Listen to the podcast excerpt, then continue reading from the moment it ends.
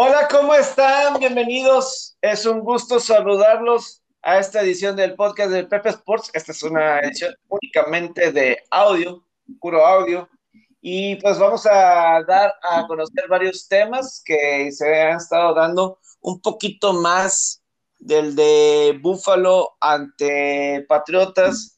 Realmente no he platicado muy a fondo sobre que pues, ya están los tazones colegiales, ya se resolvió quién van a estar en el playoff, ya están los nominados al, al Heisman.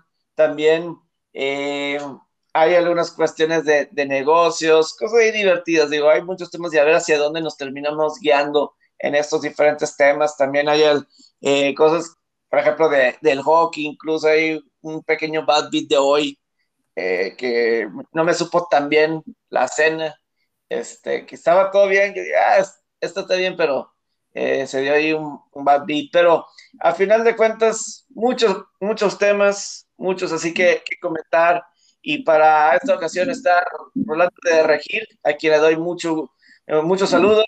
¿Cómo estás? Muy bien, Pepe, te saludo con mucho gusto a ti y a todo tu auditorio, amante del deporte, en un diciembre que ya empiezan a pintar con muchas cosas, como dijiste, el colegial, eh, tenemos el básquetbol, que a fin de cuentas también está tomando toda la fortaleza que debe de ser en el deporte ráfaga, eh, el hockey, que si bien no lo sigo tan detenidamente y analíticamente como tú lo haces, también pues empieza a tomar mayor relevancia a su agenda, agenda y otros, como tú mencionaste, lo de los Buffalo Bills, que están enojados con la prensa, pero creo que tiene más que ver con el tema de que ahora están en el reflector y no saben manejar esta situación. Es que a, lo que ves en, en, algunos videos y así en redes, sobre todo de martes a miércoles, eh, por cierto, no sé qué pasó, digo, ahí está mi video en Facebook, así de, lo de mis rankings y jugadores de la semana y todo eso y ahí habla un poco de lo de Buffalo eh, Nueva Inglaterra. Eh, no sé por qué no se pudo subir, si hubo fallas en Anchor para Spotify, etcétera, eh, que creo que no se subió bien eso, pero bueno, a, lo que iba y quiero extender un poco más es el tema de, de los Bills, porque pues yo di unos comentarios y luego no me fijé en unas conferencias de prensa eh, porque yo había comentado que a Búfalo le falta corazón de campeón. Ese era como que mi comentario así referente a los Bills, que tienen todo el talento del mundo, pero le falta corazón de campeón.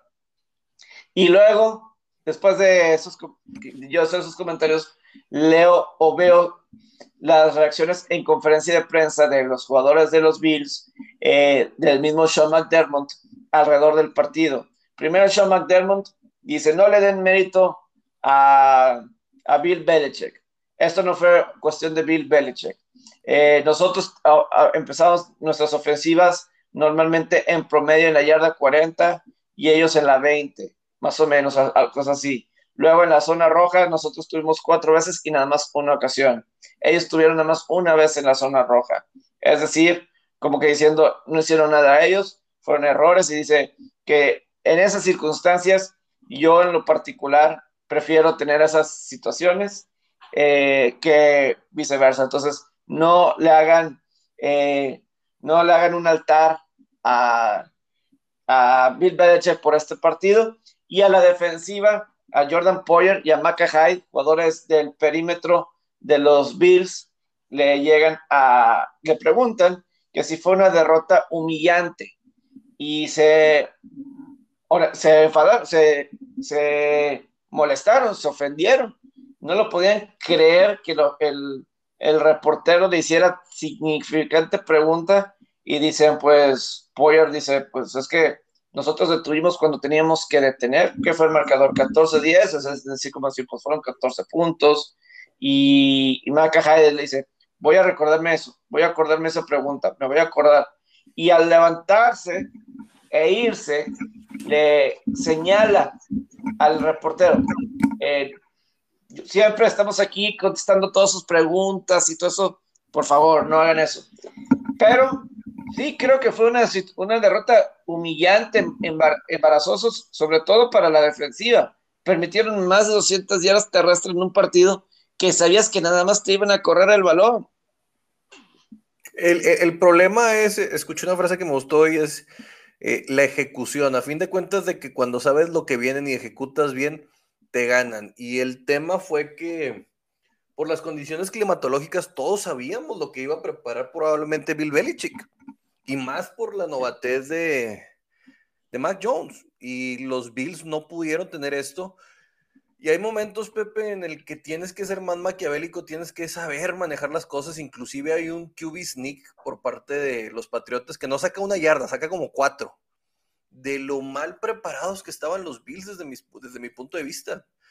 Y, y, sabes cuál es, mucha gente le podrá echar la culpa a la defensa, pero el problema de Bills es que no tiene un ataque terrestre sólido que lo haga poder competir en estas condiciones que no tiene una ala, de, una ala cerrada buena, con manos buenas, como es Dawson Knox, que se le van varios pases, y que es un equipo que depende mucho del talento y del brazo del el señor Josh Allen para empezar sus series ofensivas. Estamos hablando de una ofensiva que el 62% de las veces empieza con pase, cuando es todo lo contrario. No, no, es un equipo que no valora las trincheras y si bien ha mejorado su línea defensiva, creo que el no tener un ataque terrestre que te dé respiros, sobre todo considerando las condiciones climatológicas tan duras que te presenta Búfalo, ahí cerquita de las cataratas del Niágara, se me hace inclusive una decisión negligente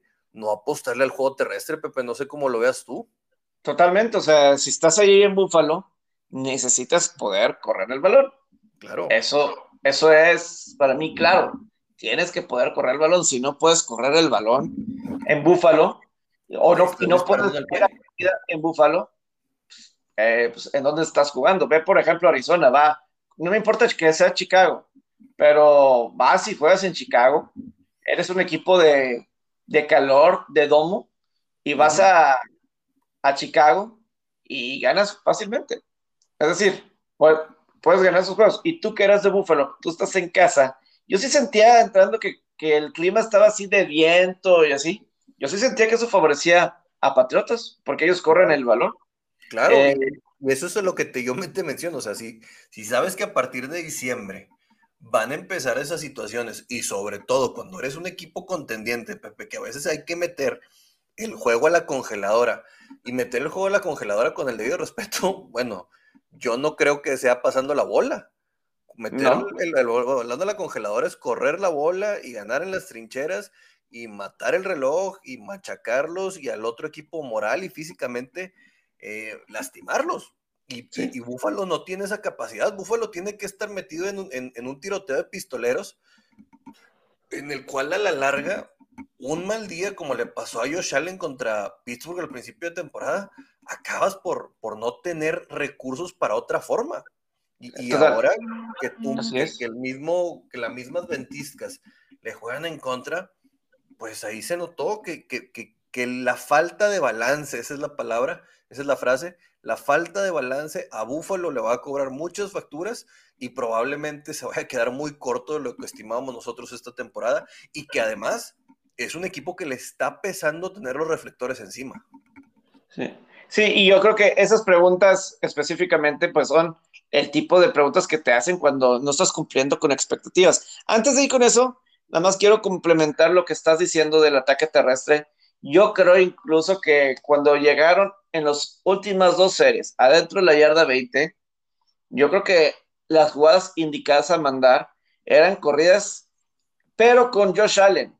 Me hubiera gustado eh, jugadas diseñadas de corrida con Josh Allen. Creo que eso pudo haber evitado las terceras y largas, eh, que ya sea por captura o castigos, que realmente puso a Buffalo en situación muy complicada Allen contra una muy buena defensiva, un gran perímetro, tratar de descifrar exactamente, se volvió muy complicado el que tratar de, de poder solucionar esa defensiva de esa forma. Creo que con Josh Allen le agregas un bloqueador extra donde un corredor o alguien más, un bloqueador extra para mínimo que sea una segunda y cinco o tercera seis, tercera siete, en el caso.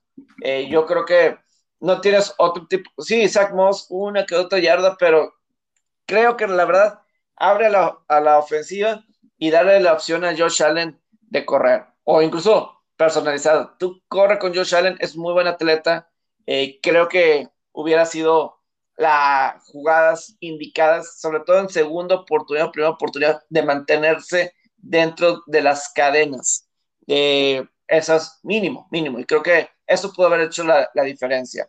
Pero a lo que dices, las preguntas a lo que hago referencia y las respuestas que, que, tuvieron, a mí me marca que no saben manejar esos reflectores, porque sí, las expectativas son más altas. yo creo, este, equipos como eh, Buffalo, Nueva Inglaterra y Kansas, yo creo que entre esos tres debe salir el contendiente al, al supertazón por parte de la americana, pero Buffalo jugando sí y, no poder manejar esos reflectores, pues no ayuda a nada. Y no sé si a lo mejor está en un año en ese proceso. yo me, pues, si compararlo un poco con ese equipo del 89 de Buffalo. En el 88, Buffalo llegó al juego de campeonato. Luego en el 89, no fue mal, lo calificaron, pero ahí estuvo más o menos. Luego ya 90, 91, 92, 93, ya este, se volvieron constantes y a los supertazones. No sé si todavía le esté faltando esa madurez a, ese equipo.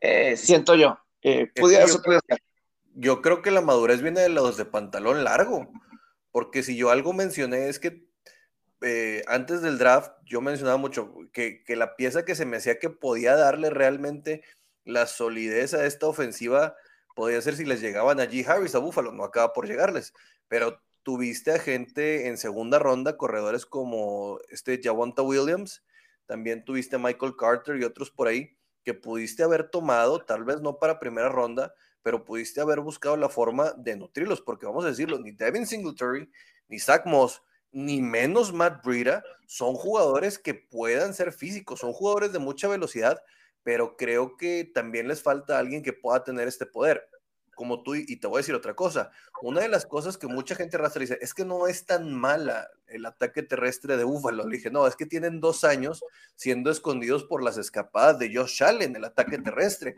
Si tú checas los intentos de los que han tenido ahí realmente desglosándoselo y no yéndote a estas falacias que a veces nos vende Pro Football Focus, podemos ver que es un ataque terrestre muy pobre. Sí, sí, sí, sí, totalmente y ahora le agregas el otro lado del balón. ¿Qué se dice si no se corre, si no puedes correr y te corren el balón? Que, eres soft, ¿no? Sí, es lo que le pasó tanto tiempo a Green Bay en, su momento, por decirlo.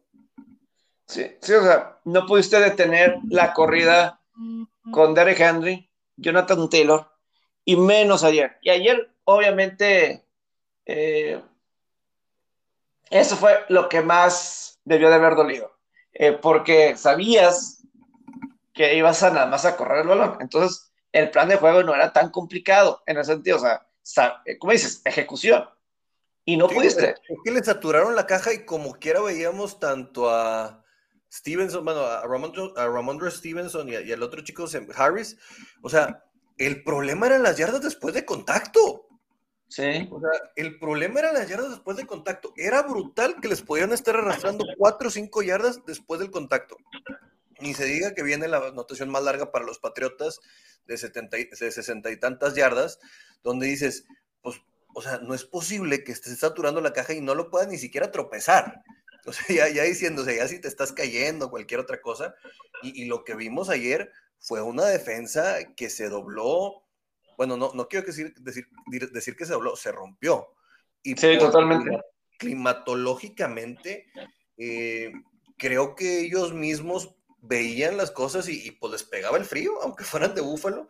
Y, y te voy a decir una cosa, Sean McDermott me, me quedó claro que, que, está, no quiero decir verde, pero veo este tipo de cosas como cuando ves de repente veíamos a Sean McVay en, playoffs y otras, que empiezas a verlos desesperados, ese reto que lanza por el sneak de Mac Jones, yo estoy de acuerdo que no era, pero tú te tienes que dar cuenta cuando tienes evidencia incontrovertible para lanzar un pañuelo y le pudo haber servido tener ese tiempo fuera al final. Así que desde ahí estábamos viendo cómo la ejecución, cómo la estrategia pasaba por otra situación donde se veía rebasado el equipo de Búfalo. Sí, y, claramente ahí Búfalo eh, le faltó eso. Eh, le, faltó pasar por esas ondas y, y, creo que todavía le falta madurar. Digo, lo bueno para Buffalo es que por su récord dentro de la división, que si gana, vamos a poner que gane el resto de los partidos, y que le gane a Patriotas el siguiente, ellos van a tener la ventaja de localía en, o, ellos tendrán el desempate para ganar el juego, la, división. ¿Por qué? Porque Nueva Inglaterra ya tiene una derrota dentro de la, de la división antes. Entonces, si Buffalo puede ganar ese partido extra, Patriotas tendría dos derrotas. Y al menos que tú, Buffalo, pierdas contra Jets, que creo que es el, que el otro que falte, tú vas a tener mejor. Le queda Indianapolis y. Ay, es, Indianapolis, otra vez Patriotas, luego tiene a Jets y a Miami, creo. El caso de Patriotas. No, no, el, caso de, de, Buffalo es, según yo le queda Indianapolis. No, eh, ya, jugó, ya jugó Buffalo contra Indianapolis. Ah, tienes razón, ese, era el de Patriotas, entonces... Buffalo va contra Tampa Bay esta semana. Ah, Tampa Bay, tiene razón, sí, estaba. Que es el, juego de la semana, es el America's Game, de hecho.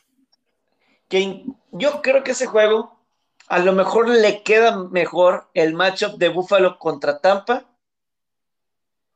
que, que este matchup que acaba de pasar contra Nueva Inglaterra. Claro, ¿Por lo el perímetro. El perímetro de Tampa es lo más endeble que podemos ver ahorita.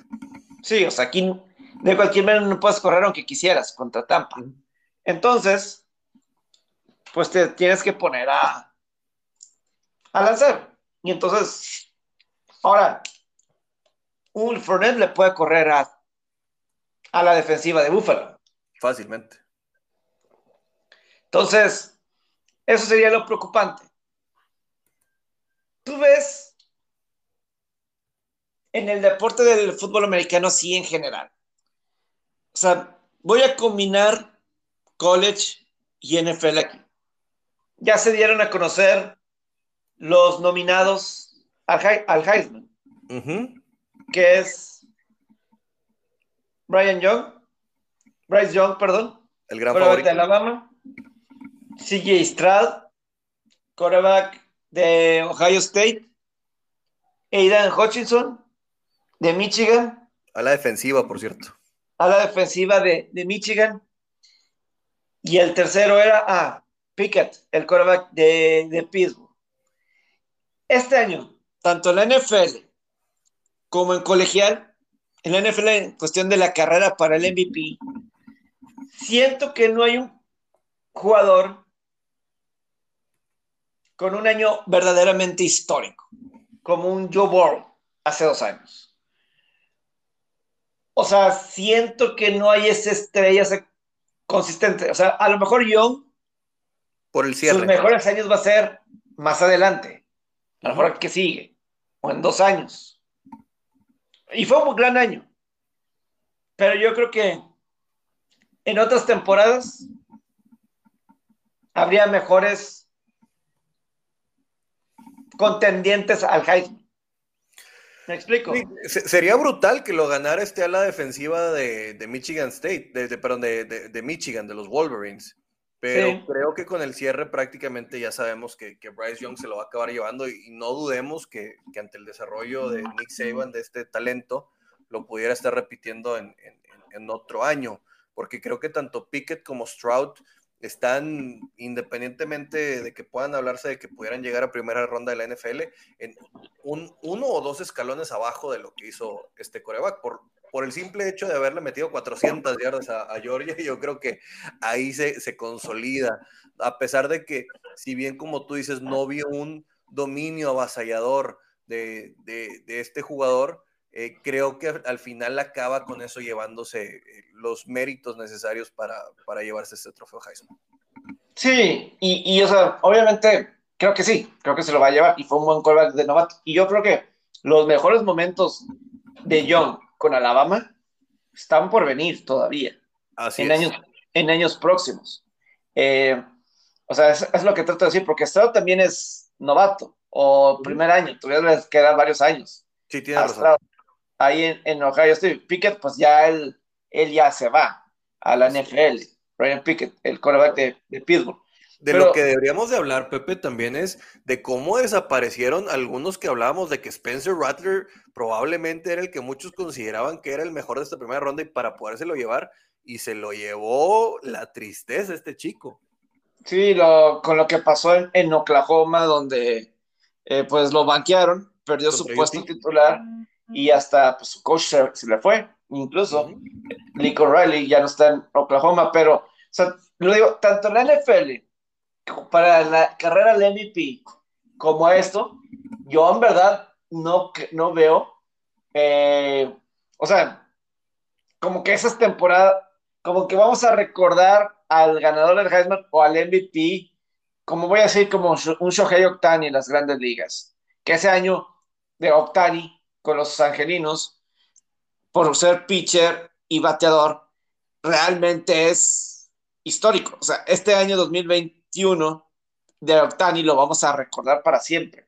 Se lo dieron por unicornio, no se lo dieron por tantos méritos, porque Salvador Pérez acaba llevándose más eh, home runs, tanto Simien como Vladi tenían mejores promedios en otra cosa, pero el hecho de que haya sido lo más cercano a la figura de Babe Ruth de ser lanzador y, y home runero, pues a fin de cuentas vende, ¿no?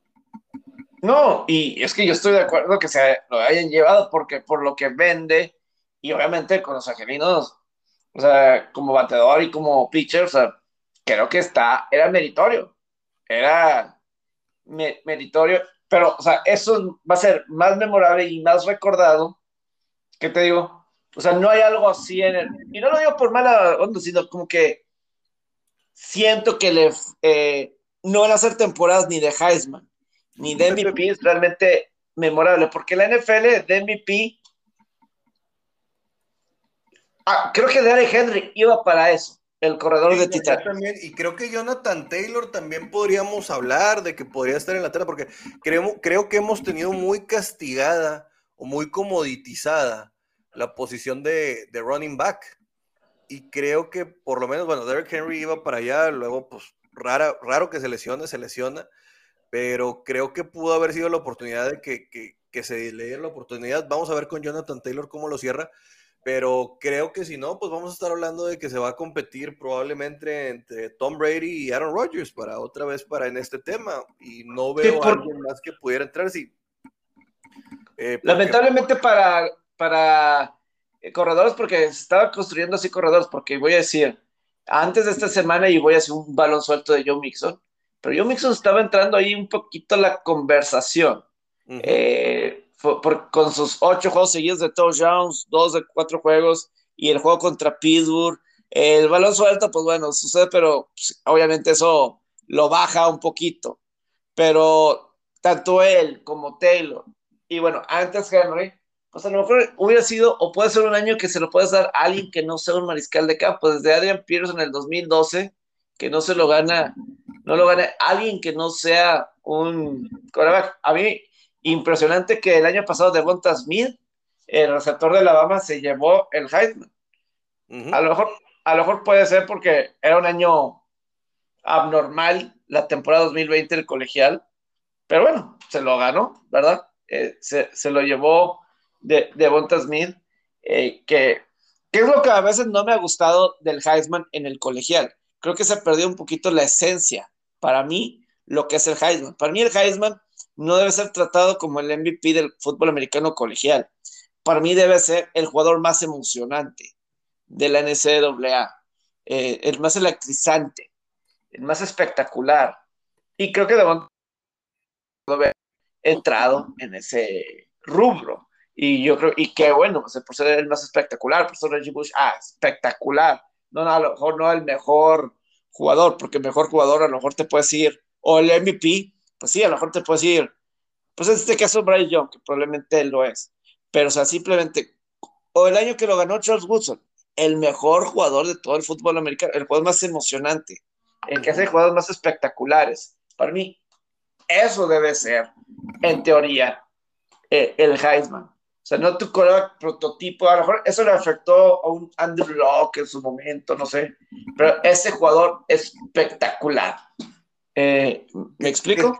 sí, que sea el reflejo de lo que es el fútbol colegial estadounidense, que es un fútbol más dinámico, que tiene grandes jugadas a la ofensiva y que también por la defensiva, vamos a decirlo, o sea, que a fin de cuentas los puntos y todo permean por, por lo mismo, que no hay una concentración de talento tan tan fuerte como la NFL y que de repente tienes temporadas donde ves jugadores como, pues bueno, el mismo Reggie Bush, que se lo quitaron su, su Heisman, pero que tiene unas temporadas de las cuales todos se acuerdan por lo que hacen. Así es. Así es que es diferente. E, e, eso, es, eso es lo que podemos decir. O sea, el, el Heisman debería representar el highlight de una temporada. O sea, ¿qué es lo que te vas a acordar de esa temporada? ¿Qué es lo primero que va a venir? Y, creo que ahí es, lo que tú defines, esta, el reflejo de lo que debería ser. Sí, porque, ok, a lo mejor sí han ganado en los últimos 10 años alguien como Cam Newton, que es el espectacular, el dual threat quarterback, ¿no? Que corre, que lanzan, hablan de una super corrida con jugadores de LSU que se le caí, o sea, que simplemente se los quitaba como si fuera Godzilla subiendo eh, el Empire State Building, ¿no? Como moscas. Eh, esa corrida básicamente así. Y a lo mejor los James Winston, los Marcos Mariota, los mismos, como el, mismo ah, Lamar Jackson, eh, pues pueden entrar en ese perfil de, de, jugador, no tanto el, pero a lo mejor Joe Burrow, pues obviamente no cae tanto en eso, pero pues fue tan espectacular su 2019 que cómo se lo podías dar a alguien. Pero inclusive caía en el, en el eh, no en el prototipo real de, de college. O sea, era un tipo que, que, que, la bolsa la manejaba así, se escapaba y corría y todo, pero que también era un tipo, a mi parecer, que, no corría por correr como muchos, o sea, que no, que, no tenías que abusar de tus piernas, como era el caso de Lamar. Sí, y por ejemplo, alguien me escribió en Twitter cuando puse los nominados al Heisman. Eh, exitosos de Heisman en la NFL. Y a lo que voy con esto que voy a comentar es que mucha gente piensa que un quarterback que gana el Heisman automáticamente debe irle bien en la NFL, pero se tiene que dar cuenta que, otra vez, no se está premiando al que es el mejor prospecto para la NFL.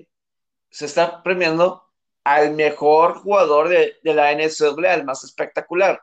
Por eso Tim lo ganó, porque sí, en su momento, en su año 2007, él fue el jugador más espectacular. Durante 3, 4 años, él era el mejor jugador de todo el fútbol americano colegial.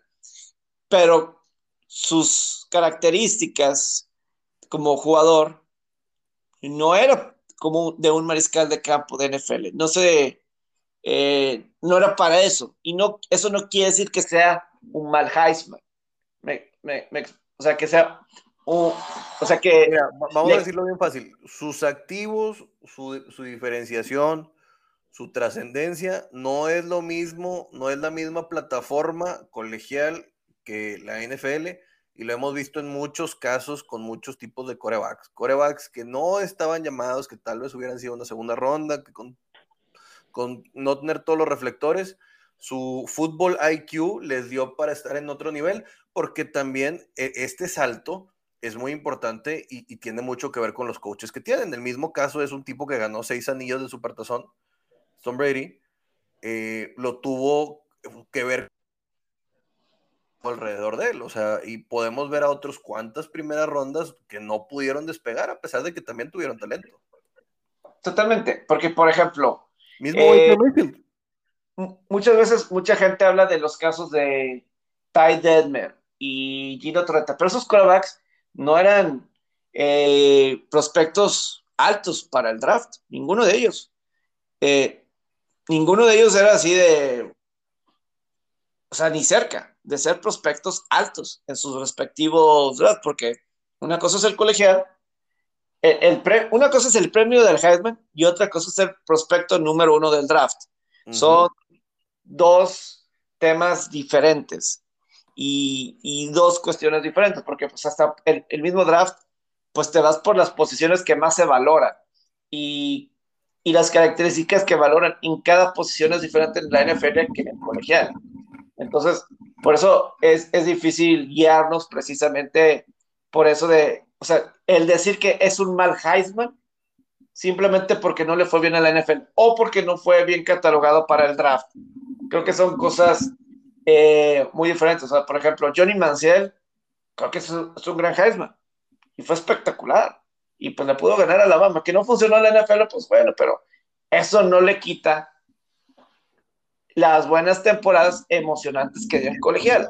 Sí, no mezclemos la gimnasia con la magnesia, o sea, a fin de cuentas puede ser un parámetro que te dé una idea por su desenvolvimiento, el liderazgo, eh, el atrevimiento, e, el hecho de estar en, una terna de Heisman o haber ganado un Heisman.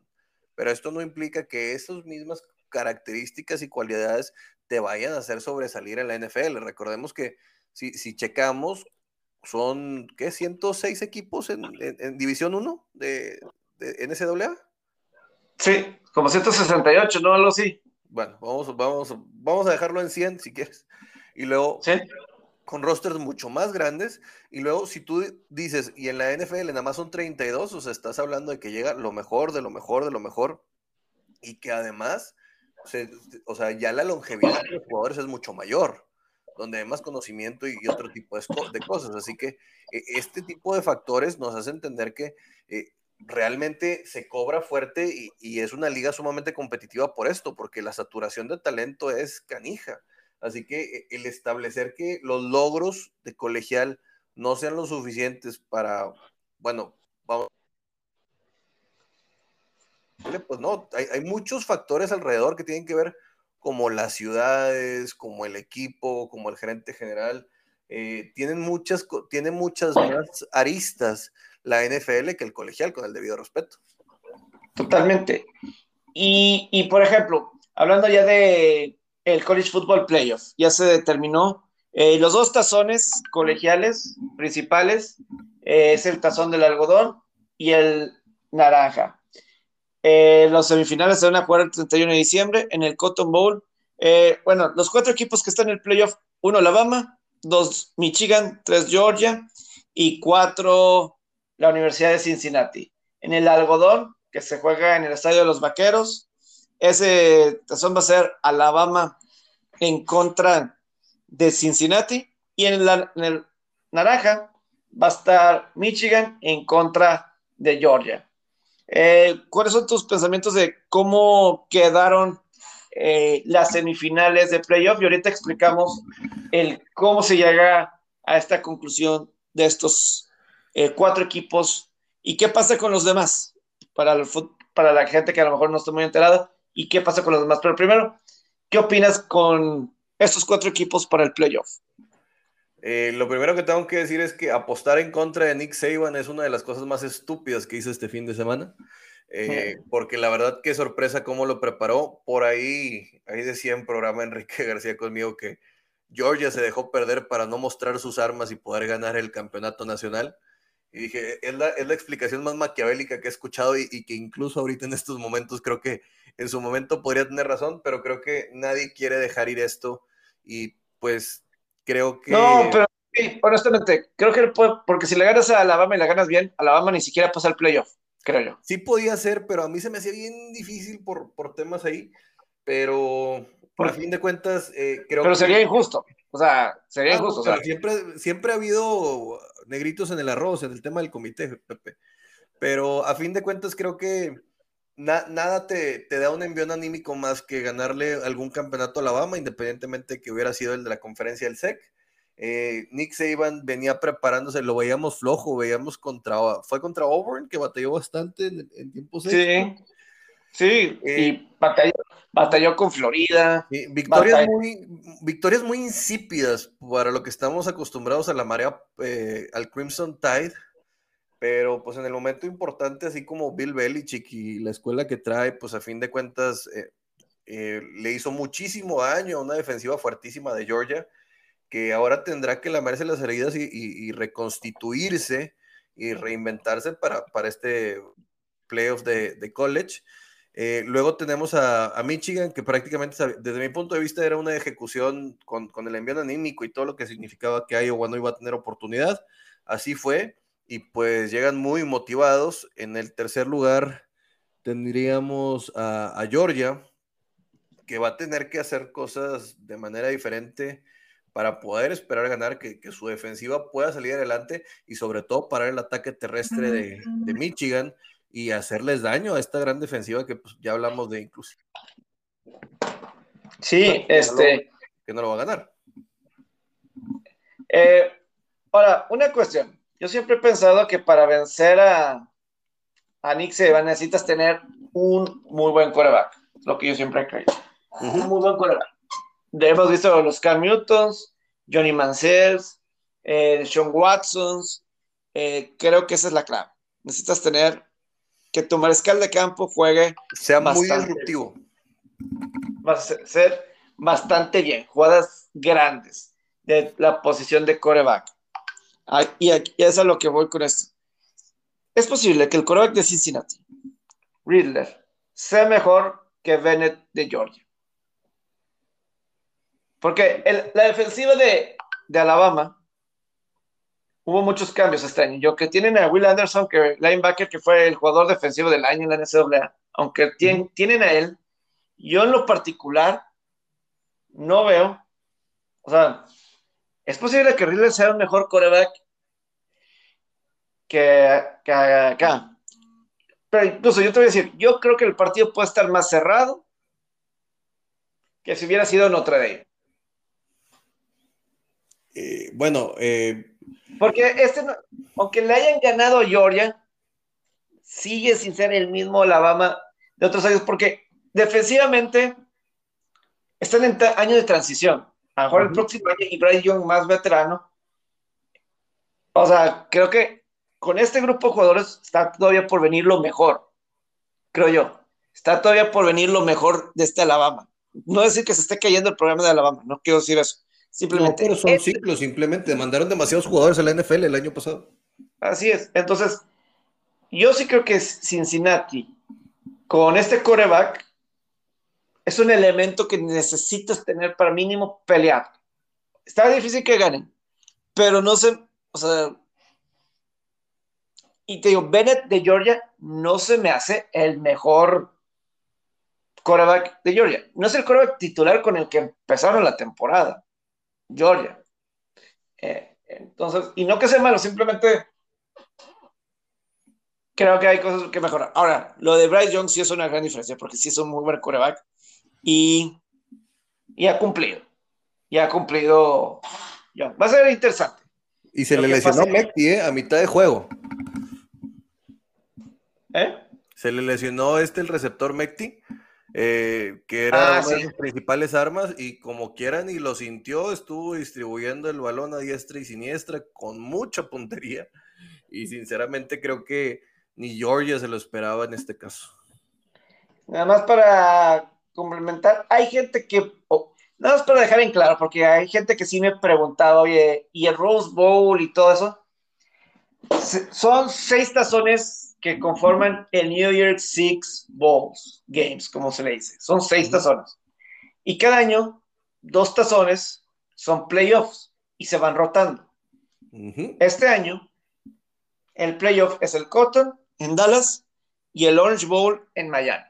Son los dos. El año pasado, pues fue el Rose Bowl, pero se jugó en Dallas. Y el Sugar Bowl. Se jugó en Dallas el año pasado el Rose Bowl porque Notre Dame no quería jugar en el Rose Bowl sin público. Y pues le cumplen todos los caprichos a Notre Dame para que, para que ellos pudieran estar. Porque si no, que no iban a participar en el playoff. Como si, Como si hubieran sido... La, humillación que les metió a la Yo creo que hubieran ¿Eh? dicho mejor si jugábamos sin gente.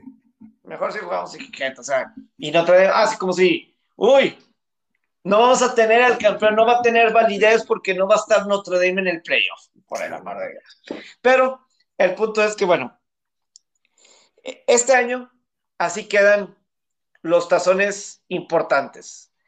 Empieza el 30 de diciembre con el tazón del Durazno, Durazno, el Pittsburgh, en Atlanta, que es Michigan State en contra de Pittsburgh. Pittsburgh, el campeón del, de la conferencia del Atlántico, contra Michigan State. Luego el 31 de diciembre tienes el playoff, que ya decía Alabama y Cincinnati en, el algodón y Michigan, Georgia en el Orange Bowl. Luego el 1 de enero se de estos tazones. El Fiesta, Notre Dame contra Oklahoma State, el campeón del Big 12. Yo me imaginaba que ese iba a ser el partido de Notre Dame. Y Oklahoma State como el campeón del Big 12. Ah, no es cierto. No, ese es. Eh, ah, no, sé, fue, Baylor. campeón del Big 12. Fíjate, yo me hubiera imaginado que hubiera sido Baylor, que el campeón del Big 12 lo hubieran mandado ahí. Pero bueno, eh, Notre Dame, Oklahoma State y Rose Bowl, Ohio State contra Utah, el campeón del Pac 12 y, Baylor, el campeón de. Otra vez de. Big 12. De Big 12 contra All Miss, que pues bueno, no, no fue campeón del, de la conferencia del sureste, pero tuvo una muy buena temporada. Está en el top 10. Así eh, fue como. Sí, que, quedan interesantes. O sea, a fin de cuentas creo que son, son juegos eh, llamativos eh, desde mi punto de vista, también hay que mencionar, Pepe, lo del señor Fickle, este, el, coach de Cincinnati, que es nombrado el coach del año. Ya es, inclusive se habla de que podría llegar a NFL ya directamente, o inclusive ya en otros programas, no sé si Oklahoma ya nombró a alguien, creo que sí tenía, estaba, iban a irse por su coordinador defensivo, pero ya se hablaba de que él también podría estar en el carrusel para irse a programas más importantes. Sí, sí, sí. Y este, entonces, pues ahí están estos juegos de, los tazones. Yo te voy a decir, yo soy alguien de la idea que, ok, a lo mejor Ohio State no está en el playoff, pero va al tazón de las rosas. Es el mejor tazón de todos, el tazón de las rosas. Y está Utah, primera vez en el Pac 12, como campeón del Pac 12, y eso te gana eh, estar en el Rose Bowl. Qué genial, estar en el Rose Bowl. Sí, eh, viste la, situación y, también creo que, que, Utah sorprendente, ¿no? O sea, muchos esperaban que dijeron, bueno, sí le ganaron a Oregon en casa, pero luego ya ahora en tierra neutral y como quiera les volvieron a pasar por encima. Y les pasaron por encima. no, oye, y por ejemplo, aquí está la pregunta. Si Oklahoma State, no sé si vieron la gente del partido, pero Oklahoma State se quedó a pulgadas, a pulgadas, varias veces, a pulgadas de ganarle a Baylor el campeón, el campeonato del Big 12. Sí, carajo. Si, gana Oklahoma State, hubiera estado marca de 12 y 1. Y, tomando en cuenta, tomando en cuenta que Alabama le ganó a Georgia, tomando eso en cuenta, hubiera Oklahoma State entrado al playoff y dejado fuera a Cincinnati. Híjole, no creo, no creo porque eh, hubiera seguido teniendo esta situación, Pepe, de que como Cincinnati le ganó a Notre Dame, eso le daba muchos puntos. Sí, entiendo eso. O sea, puntos ahí. Pero qué bueno que así fue porque creo que Cincinnati sí se merecía.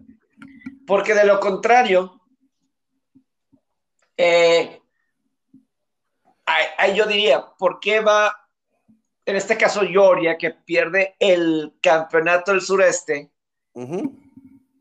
Y Oklahoma State, con nada más una derrota hubiera quedado.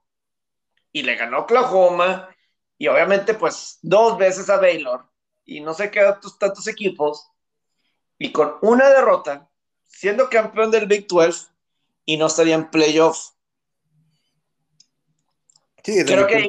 a fin de cuentas, no, nos tranquilizó mucho que Cincinnati haya tenido victorias también, eh, no quiero decir dominantes, pero eh, que confirman a fin de cuentas, y eso también, también les da la posición, y creo que ya era imposible que sacaran a los Bearcats de ahí. Y pues creo que tenemos una lista de cuatro lo bastante, bastante justa en esta ocasión. No hay tantas situaciones de que por qué metieron a Notre Dame otra vez a huevo ahí, con el debido respeto al francés. Sí, y es que la preocupación era, era real y lo que digo de, sí, o de lo que pasó el año pasado con Notre Dame, de que, ah, pues si no somos, si, no estamos, si es en Pasadena y no puede haber gente, pues no vamos nosotros a Notre Dame. O sea, eso es lo que, y eso, te voy a decir algo, del, del es el equipo que más me gusta, pero ponerte así los moños, eh, Notre Dame. O sea, ¿qué has hecho Notre Dame en los playoffs para decir, ah, sí, somos... Simplemente, eh, si, fuera tan relevante no se hubiera ido Brian Kelly. Así es, sí. No se hubiera ido Brian Kelly, o sea, si fuera así tan... O sea, si te la podría comprar de una Alabama, de que, ah, pues, ¿cómo puede ser un campeonato si no está Alabama? Vamos a ponerlo así. Eh, o sea, este, si no está Alabama. Eh, que bueno, pues ellos tienen los méritos, ¿verdad? O sea, los campeonatos, y sabes que Nick Saban le das un par de semanas para armarte un plan de juego, pues ahí te... Esa, amar, a Dios en tierra de indios, cuando le das a Saban la oportunidad de, prepararse contra ti. De dos, tres semanas o lo que de aquí al 30 de diciembre son una cantidad impresionante de días. Son como 23, 4 semanas lo que tiene Saban para preparar el partido.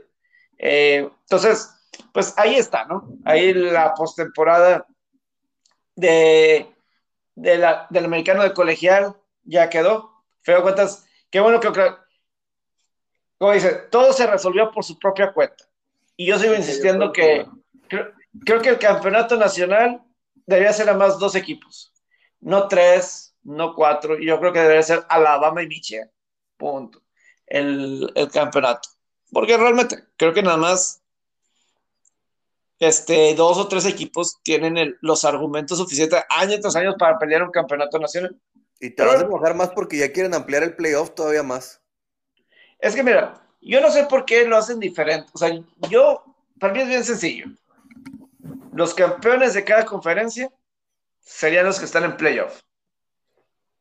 Y y ya los tazones tienen sus asignaciones. En teoría, el Rose Bowl es el campeón del Big Ten contra el, el campeón del Pac 12. El Fiesta, ahí va el campeón del Big 12, por lo general. El, Sugar va el campeón del sureste. En el, en el Naranja va el campeón del Atlántico. Y a lo mejor ahí pones equipos que hayan tenido buenas temporadas. A lo mejor un Cincinnati lo pones en algún lado. Eh, o el, que no fue campeón del sureste lo pones en algún otro. Y así te vas. Y, Pero lo primero que tienen que poner es devolver a una conferencia Notre Dame. O sea, eso es lo primero que tienen que hacer. No lo pueden estar dejando hacer lo que ellos quieran. Me muevo por acá, me muevo por acá y ahora resulta que tienes buena marca y no, no, sabemos si te van a meter por comité. O sea, señor, usted tiene que jugar la última, la última semana para estar en eso y no tener estas situaciones en las cuales estamos, o sea, pues estamos generando puras teorías maquiavélicas y conspirativas por, el, por los Fighting Irish. Sí, no, y totalmente. Yo veo que o sea, lo que estoy diciendo de los tazones, así es, así es por tradición. esos, son los, esos son los tazones que van, los campeones así tienen esas asignaciones. Eh, y te quitas de los objetivos. Ya, es completamente meritorio. Y es como, imagínate que en la NFL, voy a decir algo, Cincinnati sea campeón de la conferencia americana pero es que tú no eres popular y no sé qué tan fuerte seas, entonces, ¿sabes qué? Vamos a votar. No vas a llenar Los Ángeles, compadre, y nos urge porque le metieron mucha lana. Sí, pues eso, ¿en qué deporte ves eso? Es como si ahorita, ah, el Atlas está en la final del fútbol mexicano. Híjole, este, pues, ¿sabes qué? No sé, que pase Pumas o que sea, que hay un poco más de afición, o, eh, no sé, es como si, si, a Tampa Bay o como si estuviéramos demeritando a, cualquier plaza por, ese tema, pues a fin de cuentas, eh, pues no, no es lo que debe ser, porque pues, para empezar, lo primero que deberían decir es, es que el deporte universitario es formativo. No es un negocio en el que te tengas que basar en las situaciones de los ratings televisivos, sino en generar atletas preparados para el mañana y estudiantes dignos de la sociedad y pues ahí les estarías dando un revés a todas estas cuestiones morales que manejan las universidades. Sí, totalmente, totalmente. Eh, pero, fíjate, tratando aquí otros temas así de, negocios que no me gusta aquí tratar de repente. Resulta que, pues, sabemos los contratos de, de Tony Romo, este, recientemente. Y Chris Collinsworth, eh, es que quiero sacar bien... Eh, el monto. Sí. Ah, ya. Ah, aquí lo tengo, aquí lo tengo. Sabes que hace unos años, pues, previo al 2020, pues Tony Romo firmó un contrato que le paga una cantidad, o sea, el mejor por alguien en los medios en el mundo, ¿verdad? Obscena, de casi 20 millones de dólares, ¿no? Así es. Y pues obviamente nosotras televisoras, gente como Chris Collinsworth y Troy Aikman están poniendo atención. Entonces, pues sí están reportando que Chris Collinsworth este, está negociando un acuerdo, no por esa cantidad, pero sí a lo mejor unos 11 o 12 millones de dólares para quedarse con NBC hasta el 2025. Y que uno de los que más le ofrecieron lana fue a Peyton Manning y no la quiso para hacer una transmisión como normalmente la haría. Está haciendo lo que trae con Eli y que ahorita ya muchos atletas ya no se quieren ir ahí por la maldición de los Manning, le dicen, ¿eh, Pepe? También. Sí, sí, sí. Sí, eso está muy, muy curioso. Eh, pero, por ejemplo, ahorita Romo gana 18 millones de dólares al año. Eh, ese es el contrato. Como que tanto Eggman y como acá, pues está llamando la atención. Ahora también es que próximamente va a entrar Amazon. en, creo que en dos años. En el Thursday Night. Para Thursday Night. Y Amazon parece que le va a aventar todo el dinero a, por ejemplo, ellos se quieren llevar a Al Michaels, la gente de Amazon. Y todo parece indicar que Al Michaels ya te va a terminar al final de este año que tiene NBC el Super Bowl, ahí va a ser el adiós de Al Michaels en Sunday Night Football. Y a Mike Tirico va a ser tiempo completo. Eh, pero Amazon Prime eh, parece que quiere Al Michaels y creo que como que Al Michaels está escuchando y puede estar interesado. Ahí para eh, Thursday Night Football. Aquí te quiero poner una situación yo. Para Troy Aikman, el hecho de que Tony Romo sea mejor pagado que él, o sea, a una situación ya considerable, considerando que no tiene ni siquiera un anillo de Super Bowl, viniendo de la misma franquicia, ¿no sientes que en cierto momento puede ser así como que, ay, canijo, como que algo de molesto? Digo, sabemos que Troy no tiene el carisma que tiene Tony Romo, ni la forma de manejar el micrófono, ni la personalidad, pero pues sí debe representar algo para él, ¿no? Como, como este tipo de cosas. Sí, e, entiendo pues a lo mejor puedo decir, son diferentes profesiones. Eh, a fin de cuentas, el Super Bowl acá. Eh, aquí yo diría que por lo longevo, ¿verdad? Eh, pero obviamente Troy Eggman, yo sí creo que es bueno Troy Eggman. Sí, yo no me quejo, o sea, e, eso es a lo que voy, o sea, que dice, oye, ¿qué tanta diferencia puede haber si yo a lo mejor por las medallitas que me pude haber colgado para venir acá, pude haber tenido más? Sí, sí, totalmente. Y eh, pues obviamente hay la cuestión de la competitividad, ¿no? A final de cuentas, de que, ay, yo soy mejor aquí y que... Eh, muy, muy bueno, por cierto. Oye, parece que hay una rivalidad real entre entre Joe Buck y Peyton Manning, ¿eh? eh una rivalidad real para la gente que no ha visto. Peyton Manning es uno de los mejores trash talkers del deporte y Joe Buck no creo que tenga la capacidad para solventar ah. un round de madreada con, con Tom Brady, con, con Peyton Manning. Yo creo que sí.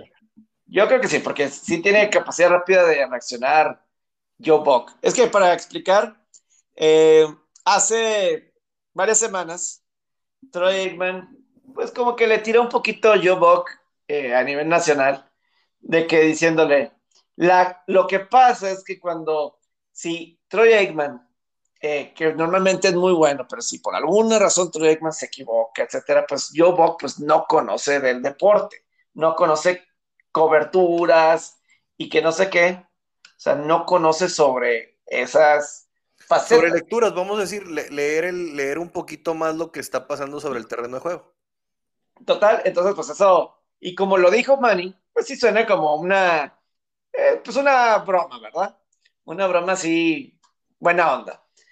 Invita Troy Aikman, digo, perdón, Peyton Manning a Joe Buck para este juego de Patriotas Buffalo.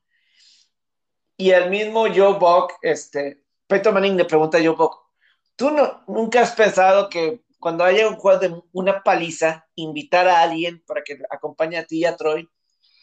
Y, y Joe Buck de volada, la pescó de volada, la pegó como Barry Bonds, ese, ese lanzamiento. ¡Pum! De perfecto. Sí, totalmente. Y, y, responde así rápido. Sí, y la última vez que pensé eso fue cuando en el Super Bowl, cuando tus Broncos perdieron contra los halcones marinos de Seattle.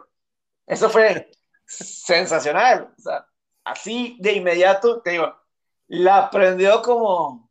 Sí, lo puso en su lugar rapidito, así como que diciendo, bueno, si, si tú me vas a querer venir a tirar eh, trash talk, pues prácticamente, pues aquí ya déjame, te pongo también un estate quieto.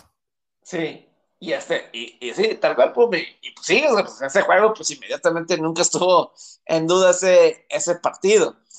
Pero, o sea, es, y, luego Joe Buck más adelante, el, el, un comercial de que no te molestan los comerciales, la TV Timeouts, le pregunta Peyton a Joe Buck, y dice, no, pues yo estoy en mi casa en Cabo, este, ¿cómo me, cómo me voy a quejar de los tiempos de televisión? tiempos fuera de televisión, citando que pues de eso les pagan, ¿verdad? Entonces, sí, pues claro. De esos comerciales, ¿verdad? Este, eh, ustedes van a entender. Entonces, a mí se hace muy buena personalidad Yupo.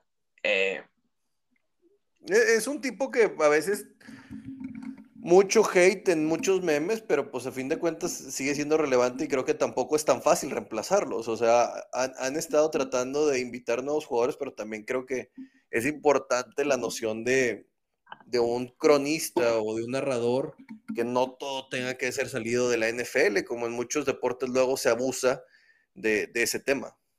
Sí, no, y el narrador siempre va a ser, siempre va a tener su lugar, porque el narrador es una habilidad diferente es una, es, una habilidad importante. Entonces, y hay que generar conexión con el público y tienes que tener mucha cadencia, un tono de voz interesante también inclusive para poderlo saber explotar, porque quieras o no, para los que hemos estado en varias cosas, eh, mantener una hora a una persona hablando es, es, es, difícil y que te traigan en eso. Sí, sí, claro, claro, claro. Entonces, eh, pues ahí está ese tema de Joe Buck y de los medios de, comunicación, y lo, porque Chris Collinsworth eh, pues está ahí para ese contrato, Troy Aikman también, creo que se me está pasando algo de... Oye, de, y recordemos que hay una contracultura de aplicaciones que están invitando a gente a hacer sus propias transmisiones, que las suban gratis y que luego te cobran una, un monto barato. Eh, creo que es Boss, se llama Boss Network, una cosa así, en la cual se están generando nuevas narraciones por medio de fans que están autorizadas para que las escuchen. Y es esta parte de la contracultura donde la gente está queriendo meterse en, este sentido, derivado de los podcasts y muchas cosas que han habido.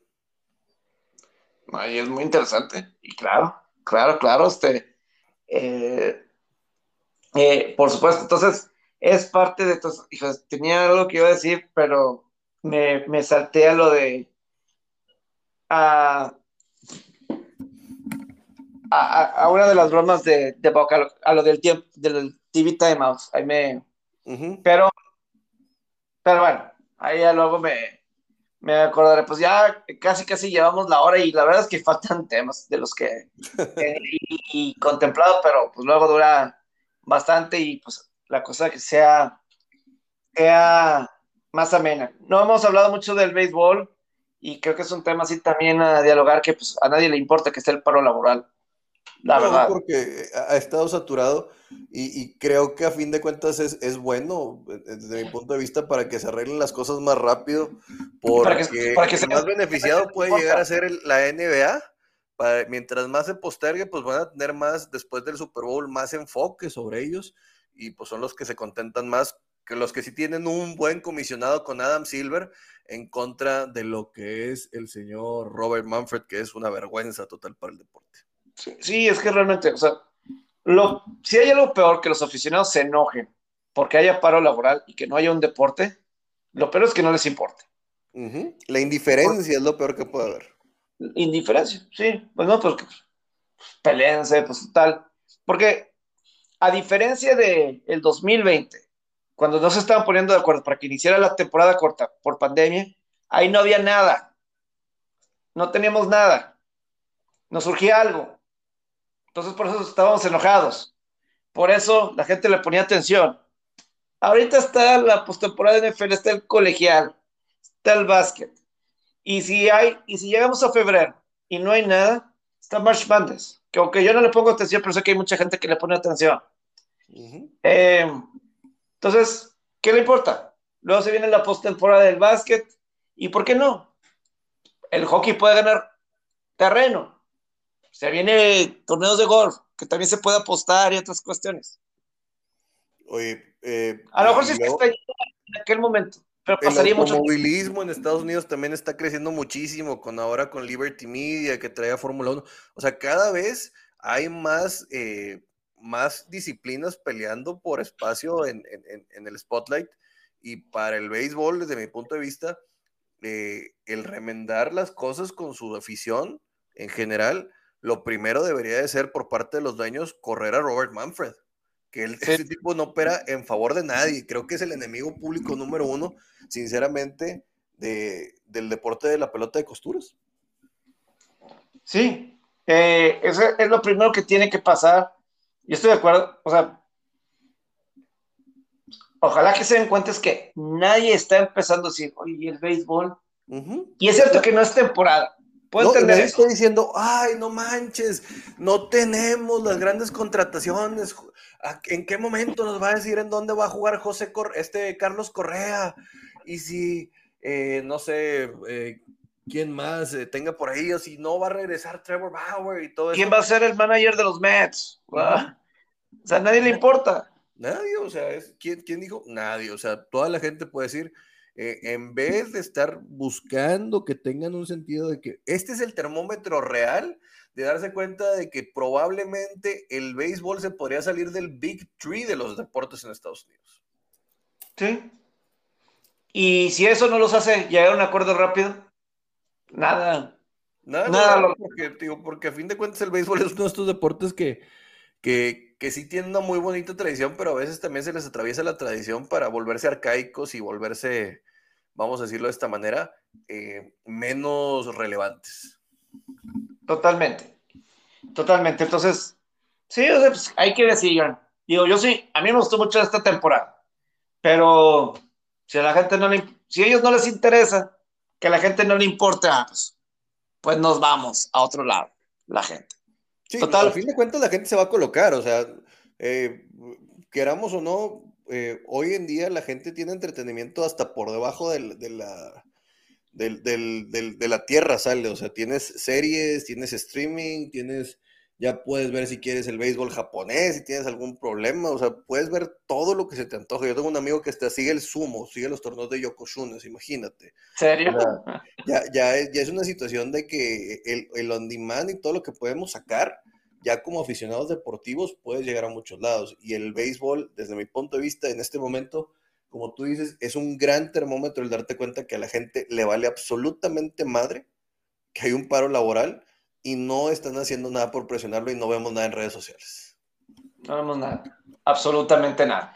Pero bueno, eh, yo creo que ya, eh, y eso, fíjate que hay tantos otros temas, eh, el documental este de Janet Jackson y Timberlake está pendiente, se viene todo lo de. Se vienen películas como lo de este Kurt Warner. ¿No he visto la de... ver la de Halle Berry de la peleadora UFC, la de Bruce, la de herida? Está buena, ¿eh? Vale la pena echarle una, una, una miradita y está bastante dramática. También, sí, o sea, está ese, eso, o sea, hay varios temas así más allá de las peleas de boletos por ver Spider-Man, más que eh, también hay muchas otras que tienen que ver con, los deportes, ¿eh? Ah, el documental de John Madden, que va a salir ah, también. El día de Navidad por Fox Sports. Ese también está muy bueno. Yo creo que ese va a estar mejor que el de Tom Brady, la verdad. Este, Tom, Tom Brady es todo muy bonito. Creo que el de John Madden va a estar mejor. Pues un, hombre que ganó Super Bowls, que su voz es icónica para todos los que alguna vez tuvimos su juego y que se inscribe en la historia del, fútbol americano, eh, tanto en Little Giants como en, películas, también salió en The Replacements, eh, pues a fin de cuentas las transmisiones y, y, el juego, a fin de cuentas er, ya nos referimos como algo icónico y es el único, bueno, fue el primer juego hasta que después que llega Tiger Woods con EA Sports, que tiene el nombre de, una persona per se propia, pero esta ya no era una persona que haya sido jugador per se. Así es. Pero bueno, te agradezco el tiempo. Muchas gracias. Seguimos en contacto. auditorio. Que estés muy bien. Saludos. Gracias.